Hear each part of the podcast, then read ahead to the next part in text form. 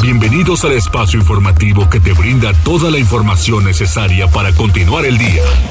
Mariloli Pellón, Osair Viveros y el mejor equipo de reporteros y especialistas son tu enlace con lo más relevante de Puebla, México y el mundo. Tribuna PM, tu enlace.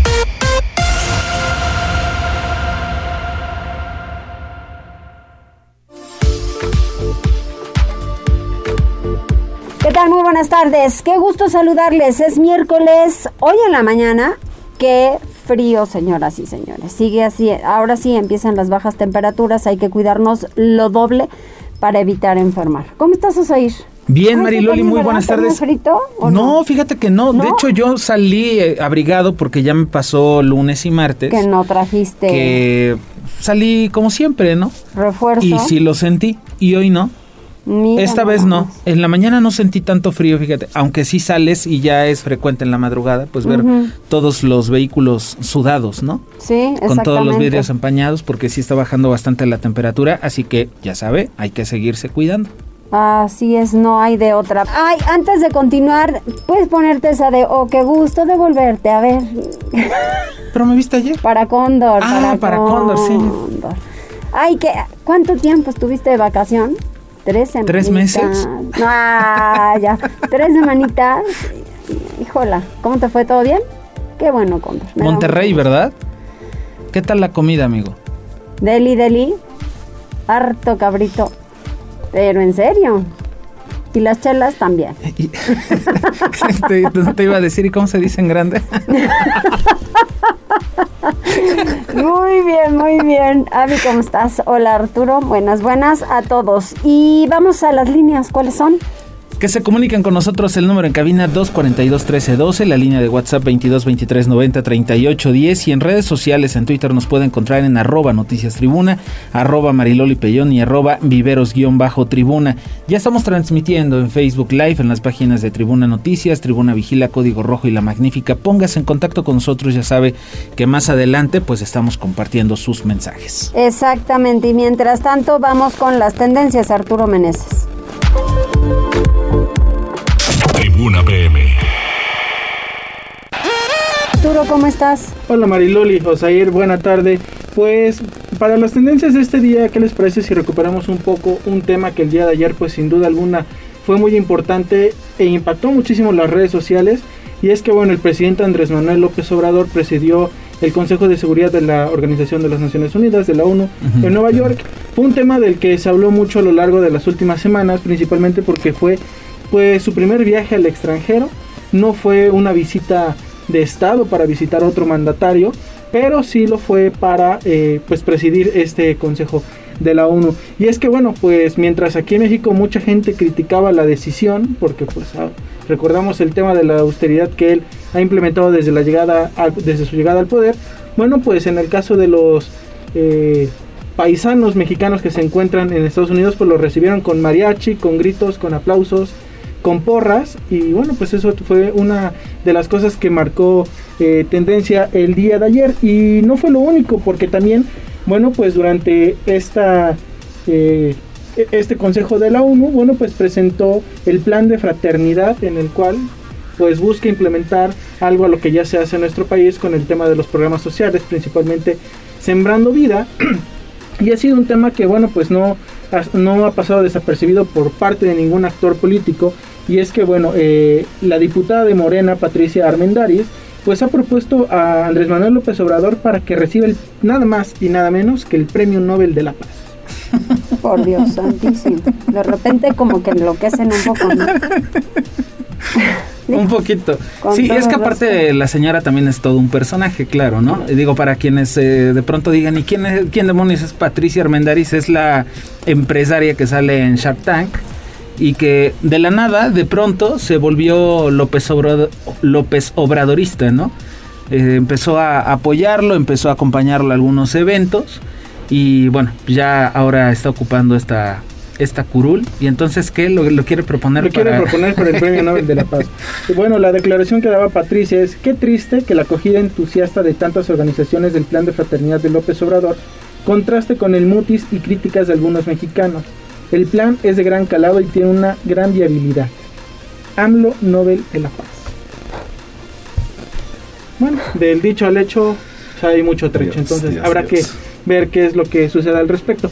Y bueno, pues pasando también a otras noticias que ya no tienen que ver con el mundo de la política, les comento que pues hoy finalmente dio inicio el Buen Fin 2021 y en el caso de Puebla, bueno, pues serán bastantes comercios los que participarán. También se espera una derrama económica muy importante a lo largo y ancho del país. Bueno, pues también muchos comercios, principalmente de, de en vía electrónica, participarán y se sumarán a este proyecto eh, de venta para fin de año. Y bueno, pues aquí la recomendación principal que les hacemos es que tengan cuidado cuando compren a través de internet, verifiquen que los sitios a los que acceden sean seguros y también tengan mucho cuidado con el tema de las tarjetas de crédito. Aquí una recomendación que les puedo hacer es que ya muchos bancos manejan esta tarjeta virtual o tarjeta digital, la cual bueno pues va generando distintos códigos que tienen una duración de un minuto, de tres minutos o de cinco minutos dependiendo del banco y creo que es una muy buena oportunidad para que puedan comprar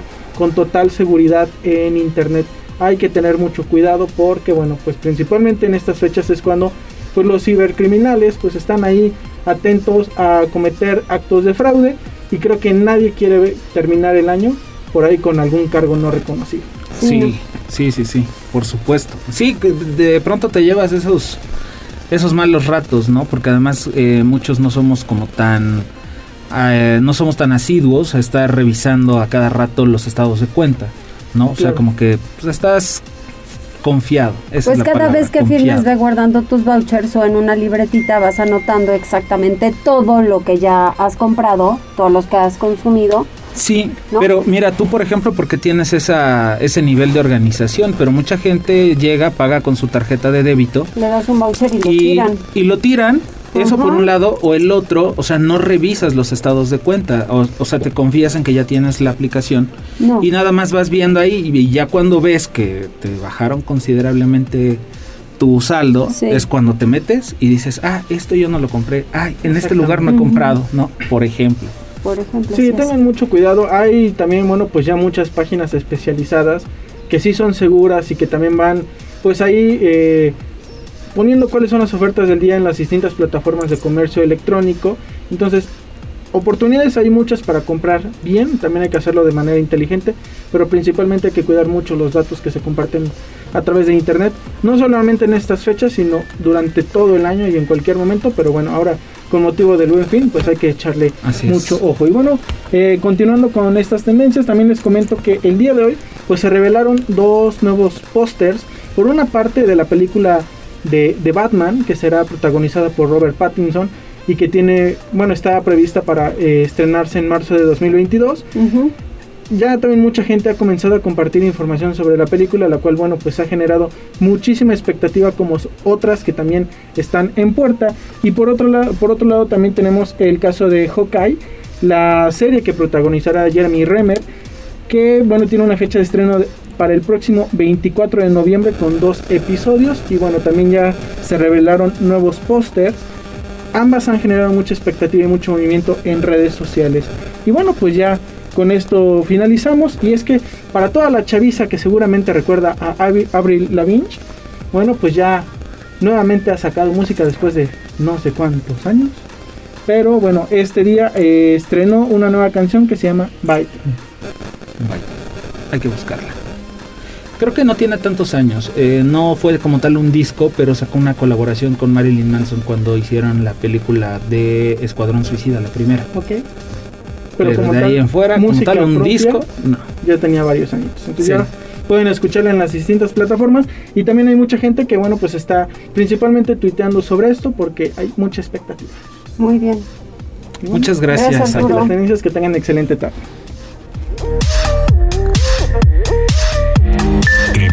PM. Vamos con Uciel López. Adelante, Uciel. Te escuchamos desde la DERI. Hola, muy buena tarde. Los saludo con mucho gusto y a todo el amable auditorio de Tribuna PM. Desde las instalaciones de la Secretaría de Seguridad Ciudadana compartimos el reporte vial en este miércoles. Encontrarán tránsito fluido en la avenida Rosendo Márquez desde la 31 Poniente hasta la calle Textlán Sur y sobre la 39 Oriente entre la 22 Sur y Mártires del 2 de octubre. Además, hay buen avance sobre la 16 de septiembre, desde Boulevard Capitán Carlos Camacho Espíritu hasta la calle Claveles. Por otra parte, amigos, tomen sus precauciones ya que se presenta carga vial sobre la 25 Sur entre la 23 Poniente y la 35 Poniente y sobre la 25 Poniente Oriente desde la 13 Sur hasta el Boulevard 5 de Mayo. Además, hay ligera carga vial sobre la Fidel Velázquez entre la 38 Sur y Boulevard Municipio Libre. Amigos del auditorio, hasta aquí el reporte vial y no olviden mantenerse informados a través de nuestras cuentas oficiales en Facebook, Twitter e Instagram. A todos nuestros amigos de Tribuna PM que tengan una excelente tarde. Nos escuchamos mañana. Inicia el buen fin. Pili Bravo, adelante, ¿cómo estás? ¿Qué tal? Muy buenas tardes. Bueno, pues en Puebla ya inició el buen fin 2021. Así que saca tus ahorritos porque, bueno, seguramente te vas a ir de compras. Y bueno, pues con el objetivo de reactivar realmente la economía, los comerciantes señalaron el compromiso de ofrecer realmente mercancías con descuentos efectivos con facilidades de pago, señaló el presidente de la Asociación de Centros de Comerciales de Puebla, Enrique Valdés González. En tanto, Andrés de la Luz Vergara señala el compromiso de sanitización de todos los establecimientos. Decía esto. En este buen fin los clientes pueden estar tranquilos, ya que al ir a los centros comerciales pueden confiar que contamos con todas las medidas de sanidad para cuidar de su salud. Confiamos en que este es el inicio de la recuperación económica que todos necesitamos. Y es con el trabajo de empresas, ciudadanía y gobierno, trabajando en conjunto, que podremos lograrlo. Y bueno, al evento efectuado en Galería Cerdán, el gobernador Miguel Barbosa, quien fue invitado a dar el banderazo de inicio, señaló que al tomar la decisión de abrir al 100% el comercio, se hizo de manera responsable, valorando las condiciones sanitarias, pero también advirtiendo que la economía no podía estar a medias por el riesgo de un mayor colapso. Por eso felicitó a los comerciantes con esta propuesta de ofrecer mercancía para los poblanos, decía el gobernador. 77 centros comerciales. Tengo información que incluyen eh, la práctica de, esta, de estos siete días de descuentos generalizados, de formas de pago eh, diferidas, este, sin intereses algunos, formas blandas de poder adquirir de todo tipo de artículos. Bueno, se ha diversificado. Hoy no solamente son artículos que pesan, que se toman, cosas intangibles ya forman parte de 55 mil establecimientos comerciales, según tengo un registro, en centros comerciales. Y de ahí nos vamos a todos los que no están en centros comerciales, que son comercio formal. Se espera una derrama de 6 mil millones acá en el estado de Puebla.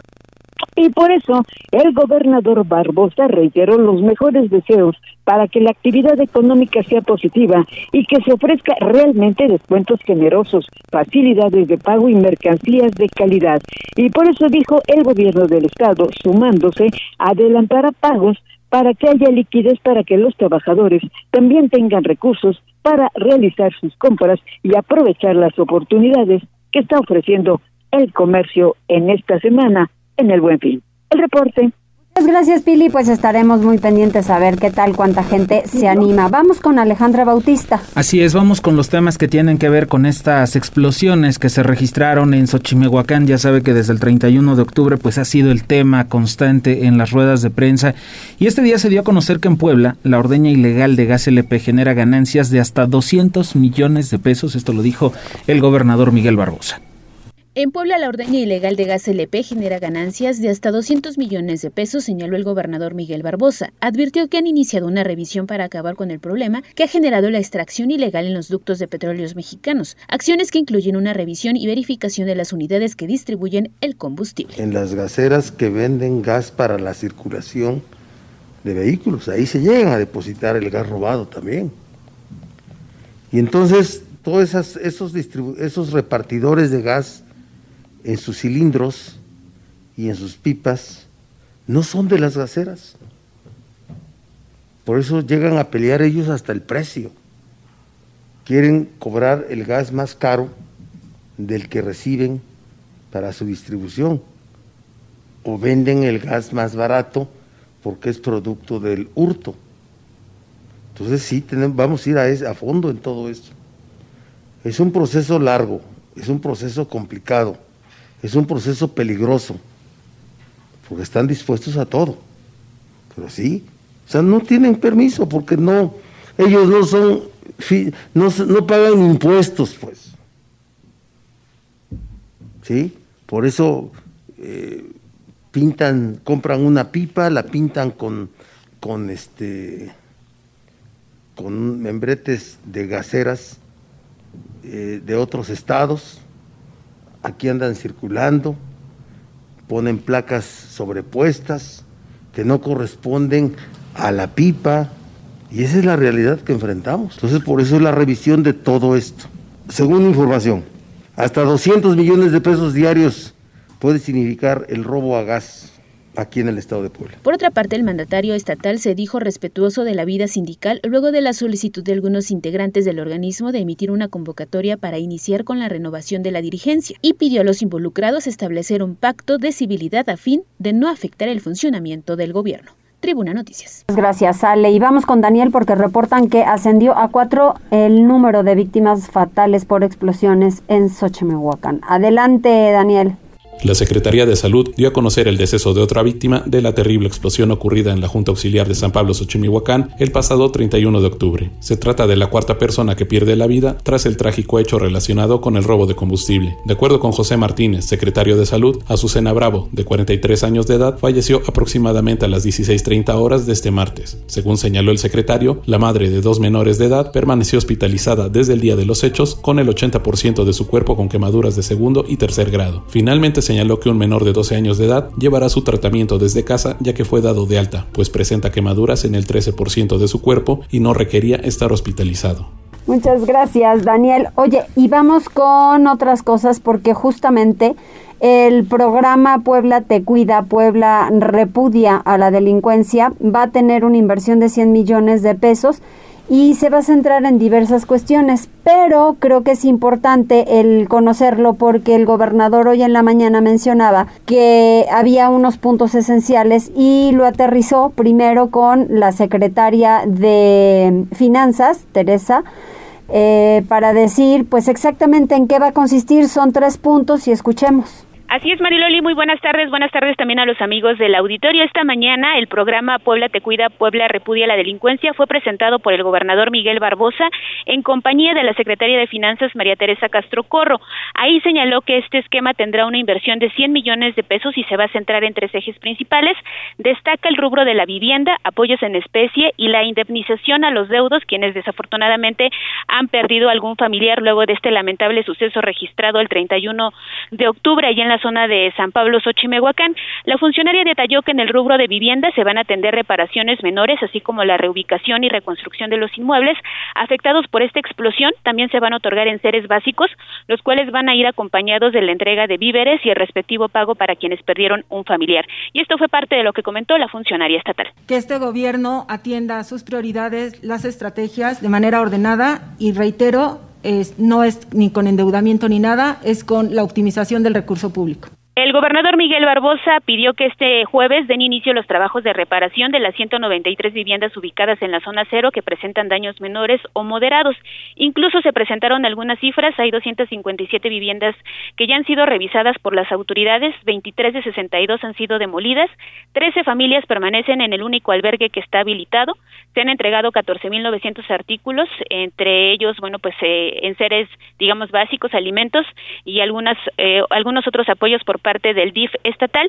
Trece personas han eh, solicitado la reposición de sus actas de nacimiento y hay 134 lotes ubicados en zonas de riesgo, 96 sobre ductos de petróleos mexicanos, 38 sobre derechos de vía de Ferromex, 40 personas cumplen actualmente los requisitos para obtener el título de propiedad y poder regularizar sus predios y se estima que para 2022 se logre regularizar 150 eh, lotes que están ubicados en esta zona de San Pablo Xochimehuacán. Los detalles a través del portal de casa. Muchas gracias, Ale. Y vamos rápidamente con Gisela Telles porque Más de 200 empresas grandes son, bueno, grandes, entre comillas, son foco rojo en materia de contaminación del río Atoyac. Esto lo dio a conocer Miriam Maravián, titular de Medio Ambiente Municipal. Decía grandes porque una empresa grande yo creo que cuida el medio ambiente en el que se encuentra y estas no lo están haciendo. Gisela, buena tarde. Así es, Osair, te saludo con mucho gusto, igual que a nuestros amigos del auditorio, y te comento que aproximadamente 250 empresas ubicadas en la zona norte de la capital poblana son focos rojos de contaminación del río Atoyac. Así lo informó Miriam Aradián, secretaria de Medio Ambiente del municipio de Puebla.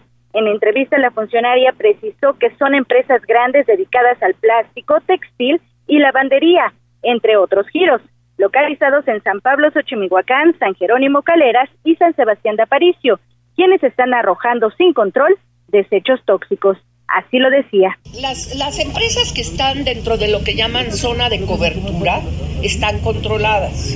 Lo que no está eh, ahorita tan controlado es las que están en las juntas auxiliares, donde no es la zona de cobertura, entre comillas, ¿no? Ahí están tirando las descargas directamente al drenaje sin ningún control. Estamos hablando grandes, empresas grandes, estamos hablando alrededor en el norte como de 250 empresas grandes. Aseveró que para frenar estas condiciones se debe homologar el Código Reglamentario Municipal entre las zonas conurbadas y principalmente donde transita el río, esto con el objetivo de que todos sancionen de la misma manera. A la par dijo que se trabajará en un programa en colonias auxiliares, esto a través de un convenio de colaboración para que los negocios no arrojen aceite en los drenajes. Se busca, una empresa de biodiesel la que colabore con la capital poblana. Este es el reporte, Osair.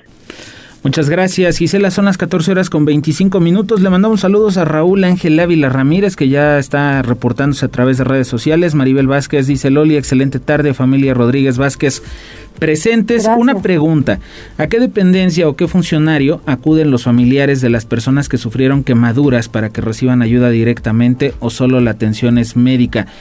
No le entiendo mucho a su pregunta, Maribel, pero porque no sabemos si tiene que ver con lo de las explosiones en Xochimehuacán. Yo creo que sí, pero tendría que ser de, directo con el gobierno del estado. El gobernador lo ha dicho, acérquense a mí y con gusto atiendo y veo, ¿no? Secretaría de Salud, en este caso, bueno, el Hospital General del Norte es el que tiene unidad de quemados y también el Hospital de Traumatología y Ortopedia que está en la lateral de la autopista, en caso de ser menores de edad el Hospital del Niño Poblano, pero sí, con la Secretaría de Salud. Pero para otros temas puede ser Secretaría de Gobernación y este y el propio gobernador en Casaguayo.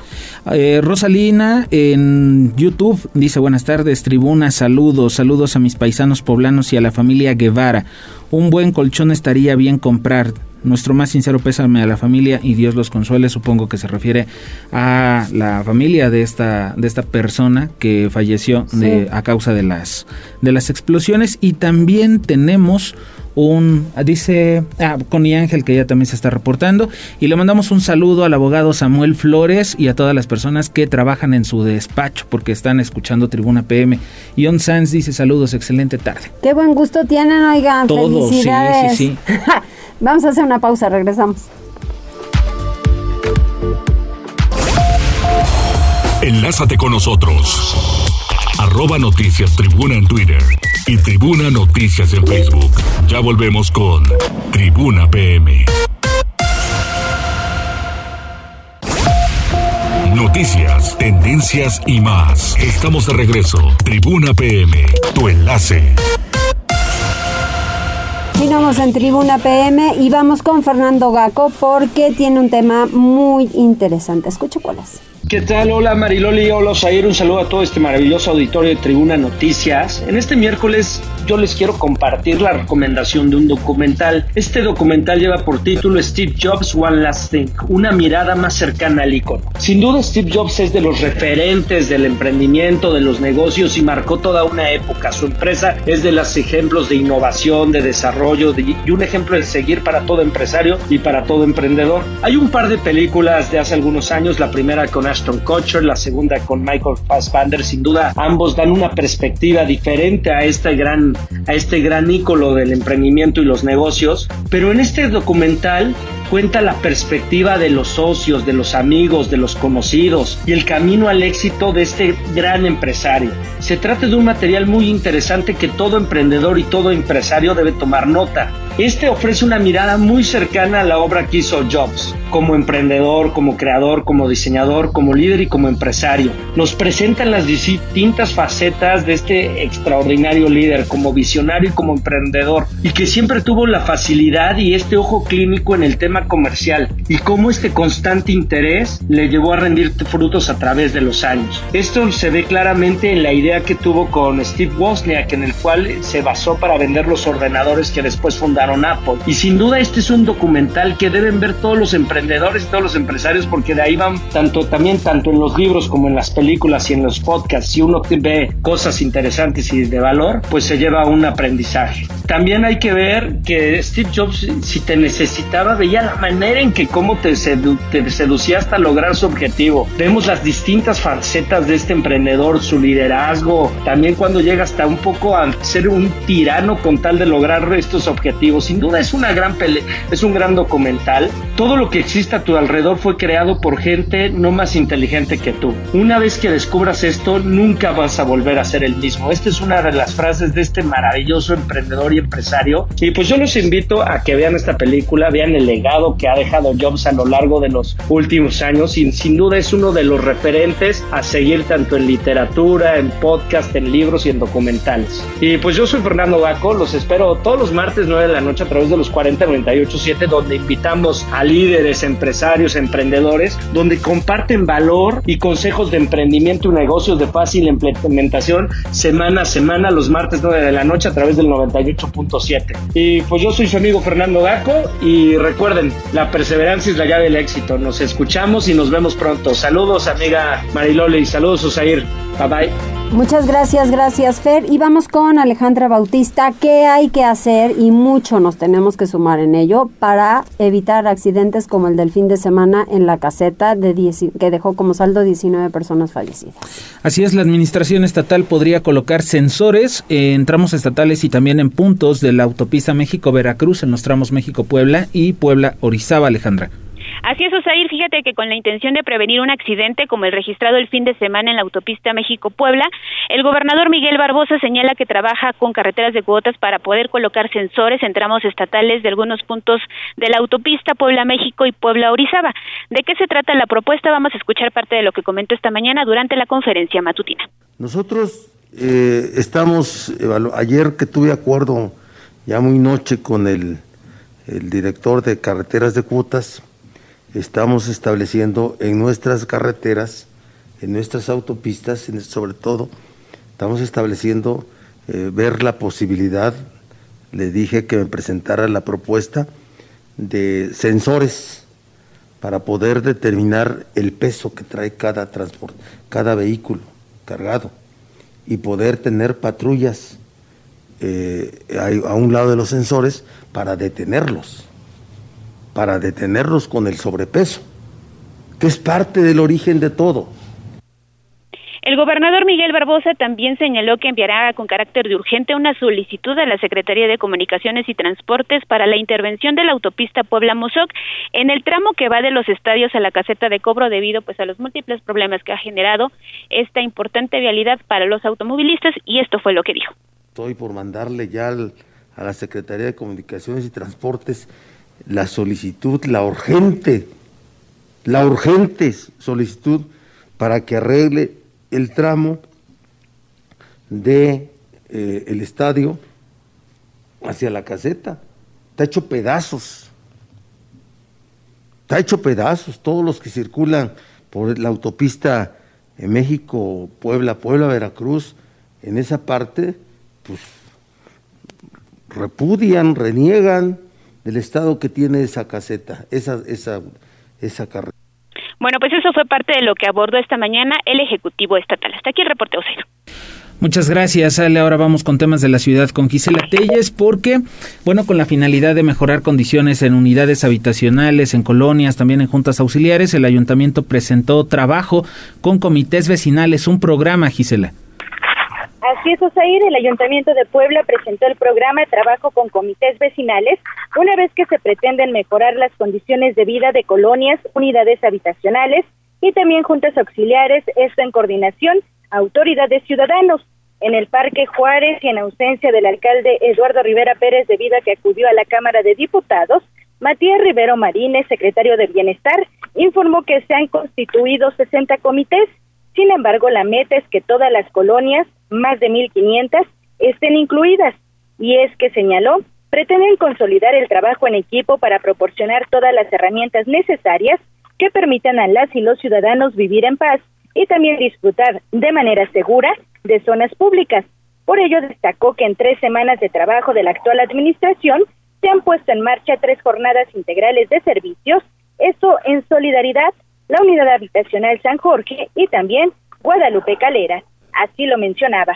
El trabajo en equipo y colaborativo con los comités vecinales ha sido el sello característico de todas y cada una de las acciones que hasta hoy como gobierno hemos cristalizado. Decirles que en menos de un mes hemos, llevado a cabo, entre otras tantas cosas, tres jornadas integrales para corregir el rumbo en las colonias Solidaridad, la unidad habitacional San Jorge y recientemente en Guadalupe Caleras, en donde hemos trabajado de la mano con la ciudadanía y en la que se ha hecho patente el ideal de que los vecinos y el gobierno sí nos podemos poner de acuerdo, como hoy se está cristalizando.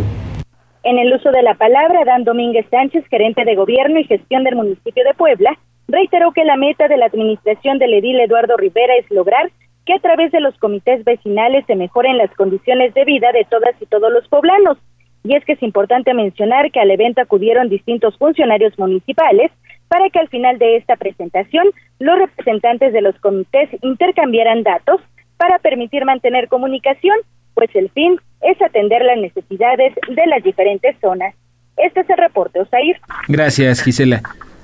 Y bueno, está analizando el ayuntamiento rehabilitar o desaparecer, si es que es necesario, las casetas de vigilancia instaladas en diferentes colonias de la capital. Es cierto, este Mariloli, fíjate, acá en Reforma, ah, pasando la Junta, ya cerca del Puente de México, había un módulo.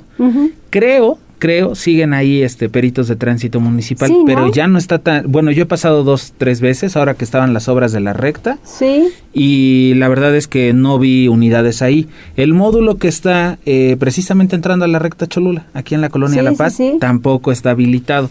El de aquí de La Paz subiendo a Televisa. Ajá, ¿Cuántas veces le han dado Uy, sí. Policía Municipal, Cruz Roja, eh, Cruz Suma. Roja, este, 066 en su momento, ¿te acuerdas? Que funcionaba de esa forma. Pero pues es que sí, o las tienen que rehabilitar o hagan algo con ello, ¿no? Porque pues... Luego se van ahí a drogar. Exactamente, son guarida de delincuentes. Bueno, hasta los han utilizado para vender flores. ¿No? sí, es cierto. Florería, sí es cierto. Adelante, Gise. Así es, Osair, debido a que las casetas de vigilancia ubicadas en colonias se volvieron obsoletas y en algunos casos hasta son utilizadas como guaridas por drogadictos, Consuelo Cruz Galindo, titular de la Secretaría de Seguridad Ciudadana del municipio de Puebla, dijo que se valorará su desaparición. En entrevista, la funcionaria dio a conocer que se está realizando una evaluación para determinar si se rehabilitan o desaparecen, una vez que la cobertura de seguridad en la capital se puede realizar a través de los vectores. Precisó que se detectaron algunas casetas en pésimo estado debido a que los mismos vecinos llevaron a cabo los reportes correspondientes. Por ello señaló que iniciaron la verificación también correspondiente. Así lo decía. Se tienen algunas casetas este, detectadas, se está verificando el estatus de ellas. En las caminatas precisamente nos informan de algunas otras más sin embargo, se está haciendo el estudio y el planteamiento para ver si son viables que se pongan a, andar, o sea, se echen a funcionar, o en su caso, este, con los, vectores que ya tenemos en proximidad, sería suficiente. Pero todavía es un tema que estamos... Cruz Galindo aseveró que la estrategia de seguridad que están planteando tiene que ver con la proximidad ciudadana y no permanecer en un solo sitio, pues solo se destina personal y patrullas a una caseta en donde ocasiones no sucede nada. Este es el reporte, Osair. Muchas gracias, Gisela. Y tenemos un tema de seguridad, son las 14 horas con 41 minutos. Van a procesar a una mujer que en diciembre del año pasado mató a golpes a su hija de apenas un año de edad, esto en Santa Clara, Ocoyuca. Mediante la exposición de datos de prueba, la Fiscalía General del Estado de Puebla obtuvo la vinculación a proceso de María Dolores por el delito de homicidio en razón de parentesco en agravio de su hija de un año de edad. Se tomó conocimiento que la noche del 17 de diciembre del 2020, dentro de su domicilio en el municipio de Ocoyucan, la imputada golpeó en repetidas ocasiones a la víctima de un año cinco meses de edad, agresiones que provocaron su muerte. La presunta responsable fue detenida el 18 de diciembre por ataques peligrosos y delitos cometidos contra servidores públicos. En seguimiento al caso, la Fiscalía Especializada en Investigación de Delitos de Violencia de Género contra las Mujeres formuló imputación por homicidio en razón de parentesco y presentó datos de prueba con los que obtuvo la vinculación a proceso con la medida cautelar de prisión preventiva oficiosa hasta el cierre de las indagatorias. Muchísimas gracias, Daniel. Vamos a hacer una pausa, regresamos enseguida. Nada más rápidamente, eh, Franja de Metal dice buenas tardes y saludos a la familia López González. Guadalupe Cortés dice saludos Mariloli. Eh, súper los comentarios de Fergaco, Steve Jobs, muy interesante. Dice hay muchos baches y los bulevares sin mantenimiento en especial. Te reporto Boulevard 5B Sur en Villa Encantada. Muchas gracias. y a Gelet Ortiz dice saludos Mariloli y saludos a Fergaco. Así es, hay algunos camellones que ya también están interviniendo y que bueno porque ya les hacía muchísima falta. Van a ir poco a poco. Ah, porque qué tal que se llevaron las llaves de los eh, contenedores de basura. No tienen cuate. Volvemos enseguida.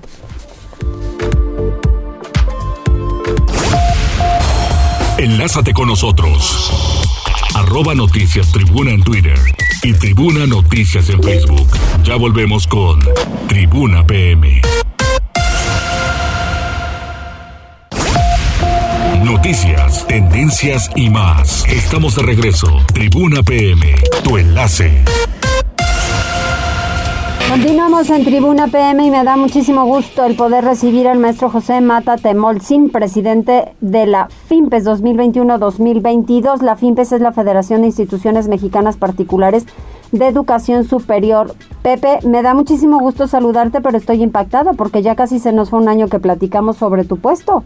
Imagínate, imagínate, Marioli, qué gusto escucharte. Saludos a ti y al auditorio y pues bueno, esto va avanzando muy rápido y, muy contentos de, este, de, esta reelección que, me, me han confiado mis colegas rectores del país. Oye, ¿qué has logrado? Cuéntame. Mira, este fue un año muy intenso porque evidentemente desde la federación, para recordarle al auditorio, están ahí las 112 mejores universidades del país y digo que son las mejores porque evidentemente se someten a unos procesos muy rigurosos de análisis, de conocimiento de la propia institución, de que la universidad demuestre aquellas cosas en las que es buena, eh, presente en sus estados financieros, presente en su infraestructura, eh, los visitadores hablan con los alumnos, hablan con los empleadores, hablan con las personas que trabajan en la universidad hablan con egresados y van dándose cuenta bajo ciertos modelos, es una acreditación que dura dos años, imagínate, si la universidad puede pertenecer o no pertenecer a este club, por llamarle de una manera, de élite de universidades de prestigio del país. Y, bueno, durante este año, pues evidentemente hemos tenido muchos otros retos, que ha sido continuar con las acreditaciones, por un lado, pero por otro, hemos, por otro lado hemos visto que hay eh, muchos temas vinculados a la educación superior que han impactado a la misma. Te pongo un ejemplo. Todos recordamos el recorte que se tuvo de, distintos presupuestos para la investigación a nivel nacional, ¿no? Y, bueno, creo que platicamos la última vez que nosotros desde la federación interpusimos una serie de, amparos en defensa de los investigadores que trabajan eh, día a día y arduamente desarrollando sus productos de investigación en universidades particulares, ¿no? Eh, el CONACYT unos cambios a sus a sus reglamentos de, de manera arbitraria, que así lo fuimos, así lo consideramos y así lo comunicamos, interpusimos esta defensa de 600, más de 600 investigadores en el país que pertenecen a universidades, eh, eh, universidades particulares. Y bueno, pues la, la, gran noticia es que hemos venido avanzando, prácticamente ganando en todas las instancias los amparos en defensa de los mismos, porque México es un país con enorme déficit de investigación y nosotros estamos ahí apostando para que la investigación que se hace desde las universidades privadas pues siga abonando al conocimiento. Por decirte un tema, otro tema hemos hemos estado muy eh, muy activos participando en la nueva implementación de la Ley General de Educación Superior a nivel federal. Ahí hay una una se, se generó un Consejo Nacional de Coordinación de la Educación Superior y ahí está la FIMPES sentada participando activamente haciendo recomendaciones proponiendo ajustes, eh, eh todo en ello buscando que la educación que se recibe en, las universidades sea de enorme calidad. ¿no? justamente el día de ayer estuve en una reunión em, de, de, este CONACES donde se está diseñando el sistema de evaluación de la educación superior para México, para el país. Entonces, estamos ahí sentados diciendo hay que poner atención en esto, hay que verificar que el alumno verdaderamente cuando egrese tenga las habilidades que decimos que le vamos a, otorgar, pero esto no solamente para la educación particular, también para la educación pública.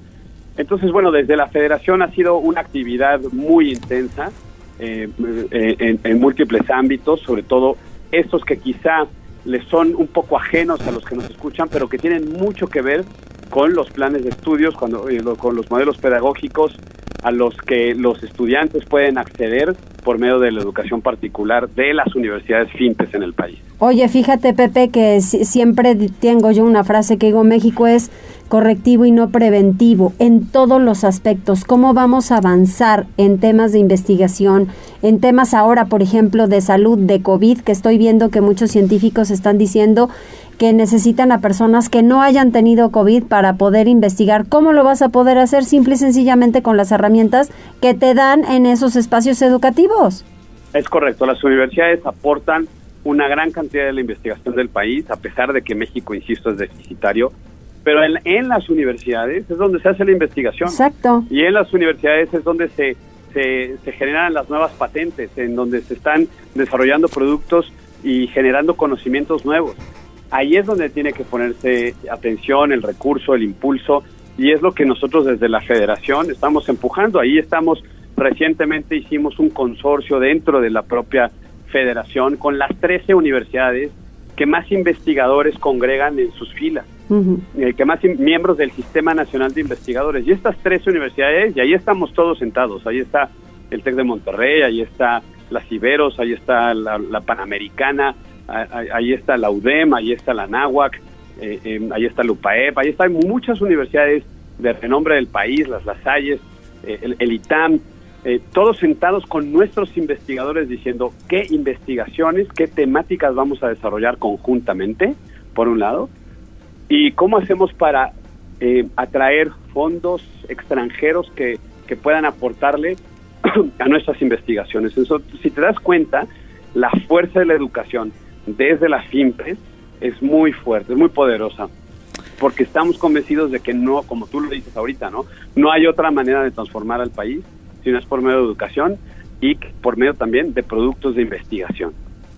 José, ¿cómo estás? Muy buenas tardes. Te saluda Osair Viveros y bueno, pues ya te, te adelantaste a una pregunta que te iba a hacer, o sea, cuáles son las universidades que forman parte de la de la FIMPES, pero también estoy, bueno, decía hace rato Mariloli, tiene un año que estábamos platicando contigo precisamente de tu de tu nombramiento y ahorita eh, ha sido reelegido para estar otra vez al frente de la FIMPES del 2021 al 2022 y entonces yo te quiero preguntar qué es lo que viene para este nuevo año. Gracias, Jair. Pues, pues eh, respondo primero a la pregunta que decías. Ahí están las 112 mejores universidades de México dentro de la FIMPES. Yo hablé solo del tema de investigación. Hay universidades que su vocación no es la investigación, eh, pero que tienen una gran trayectoria positiva académica eh, em, y que también son miembros de la federación. pero evidentemente nosotros en, en esta en esta lógica lo que estamos empujando ahorita son distintos temas que son los grandes retos de, del siguiente año. Uno es, estamos terminando nuestra planeación estratégica. Eh, eh, es una planeación estratégica que está implicando una transformación profunda de la federación para servirle mejor a los agremiados. Y en ese sentido es uno de los retos principales, es comprender la, la, la era post-pandemia en la educación. ¿Qué cosas se quedan? ¿Hasta dónde va a alcanzar la digitalización? hasta dónde vamos a estar desarrollando eh, eh, productos digitales pedagógicos, em, qué tanta inversión tiene que hacerse en universidades privadas serias de capacitación, cómo vamos a diseñar ahora eh, los, valga la redundancia, los productos pedagógicamente para que puedan entonces hacerse muy atractivos y de gran utilidad para nuestros usuarios.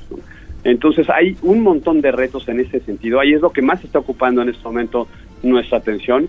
Y por supuesto vienen otros retos en el ámbito de, la relación con la, con la administración pública. Están estamos sentados en mesas dialogando abiertamente sobre la próxima ley general eh, eh, de innovación de ciencia, tecnología y humanidades. ¿no? Es una ley compleja, es una ley que va a, si todo sale bien, un impulso a la investigación eh, em, y, en fin, esos son, por decirte, algunos de los de los rubros donde vamos a estar sumamente ocupados, ¿no?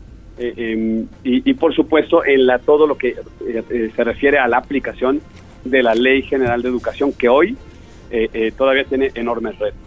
Oye, Pepe, pues no dejemos pasar todo un año, ¿no? Vamos, vamos a este pasito a paso de lo que vayan realizando, dándolo a conocer, porque no hay mejor cosa que puedas heredar a la gente y compartirla que sea la educación.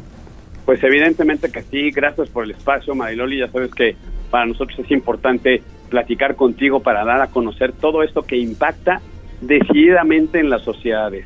Una persona que puede acceder a educación superior independientemente de que lo haga en una universidad pública o privada, eh, tiene la responsabilidad de transformar su entorno de manera positiva y así también a su sociedad para que todos podamos prosperar. Entonces, esa es parte de nuestra misión. Desde luego, felicidades Pepe, estamos en comunicación. Muchos saludos y gracias. Gracias.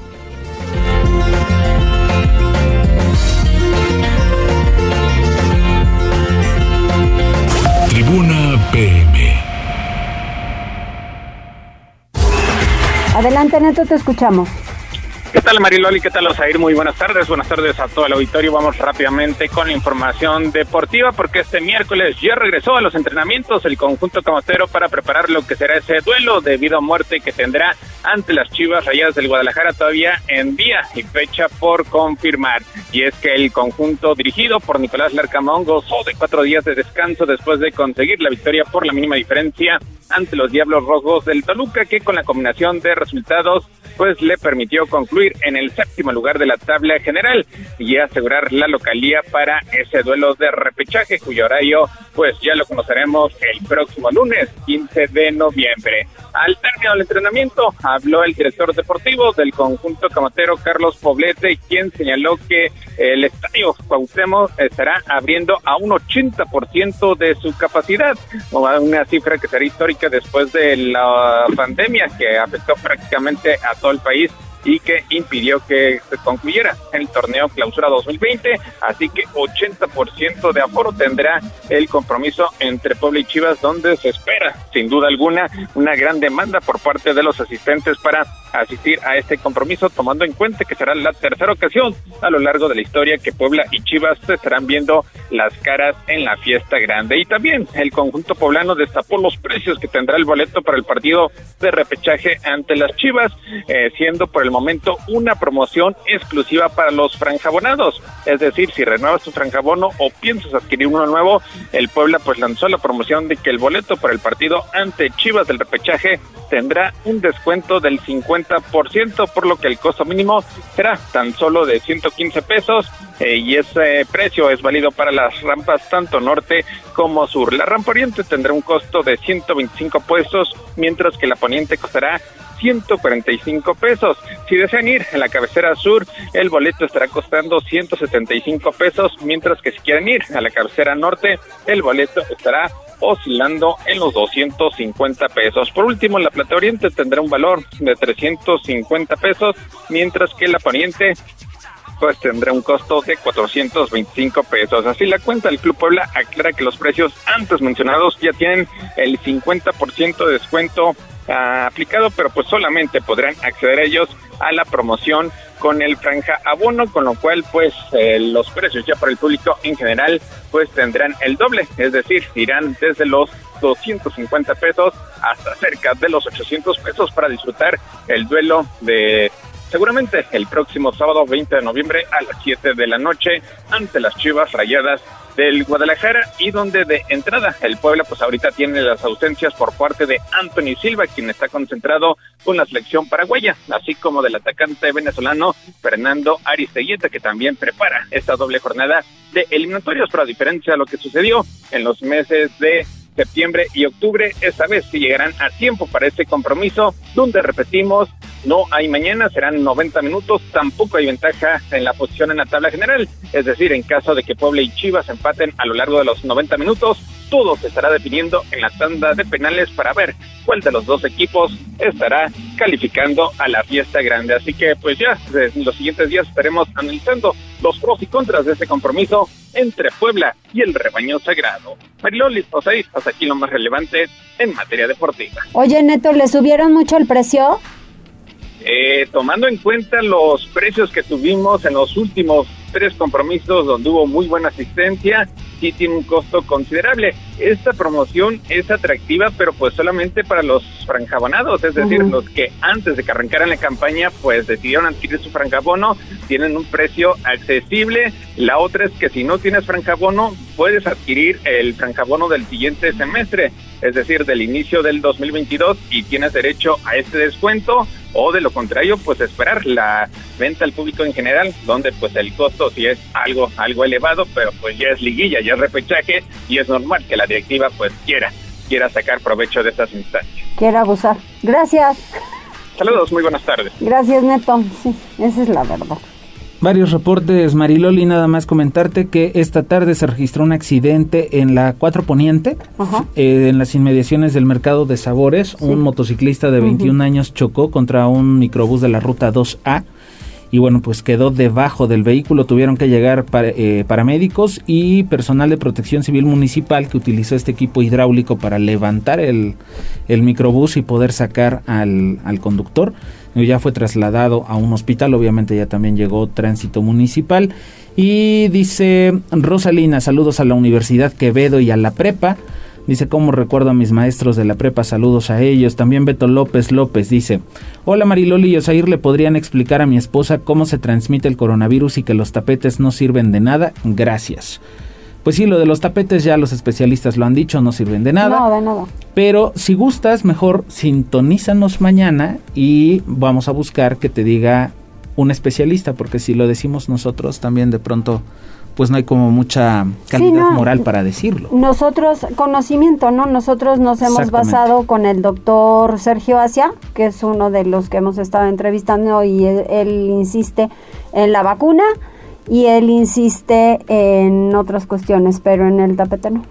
Sí, lo del tapete ya, ya han dicho que no sirve, ya nada más este nos comprometemos a buscar a un especialista que mañana nos explique de nueva cuenta cómo se da el contagio de coronavirus, pero ya sabe que hay que utilizar el cubreboca, guardar la sana distancia, estarse lavando las manos constantemente, precisamente para eso, para evitar los contagios. Rosalina, saludos a la Universidad Interamericana, excelentes universidades, bonita tarde tribuna y que Dios los bendiga.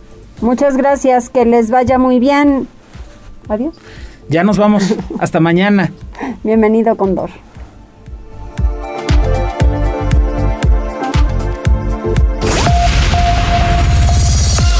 Gracias por enlazarte con nosotros. Seguimos informándote vía redes sociales. Arroba Noticias Tribuna y Tribuna Noticias en Facebook. Tribuna PM es un producto de Tribuna Comunicación. Fuerza en medios.